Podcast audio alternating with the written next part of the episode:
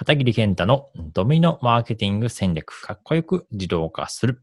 ようこそ。こちらのポッドキャストでは、えー、私、片桐健太が、まあ、このドミノマーケティング戦略、そういったあの、マーケティングのあの、コンテンツについてお話をしていきたいなと思ってます。その7年後の目標を立てるために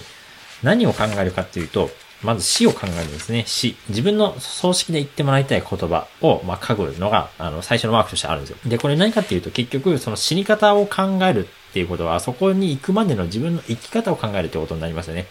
なので、まあ、そこの死に方の部分、どういう風に最後言われて死にたいかっていうのを考えた上で、じゃあそこからの逆算として7年後どうしてい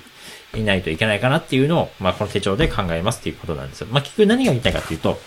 7年後、えー、まあこういう目標があるから、この1年間は、1年後には3000万達成していかないといけないっていうふうな、まあモチベーションになりますよね。っていうふうに結局目標は なんかの、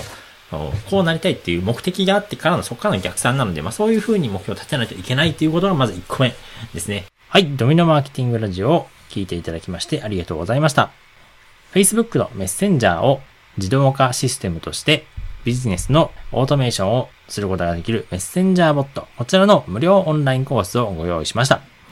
このポッドキャストの説明欄のところに無料オンラインコースを受講するための URL が貼ってありますので、そちらをクリックして、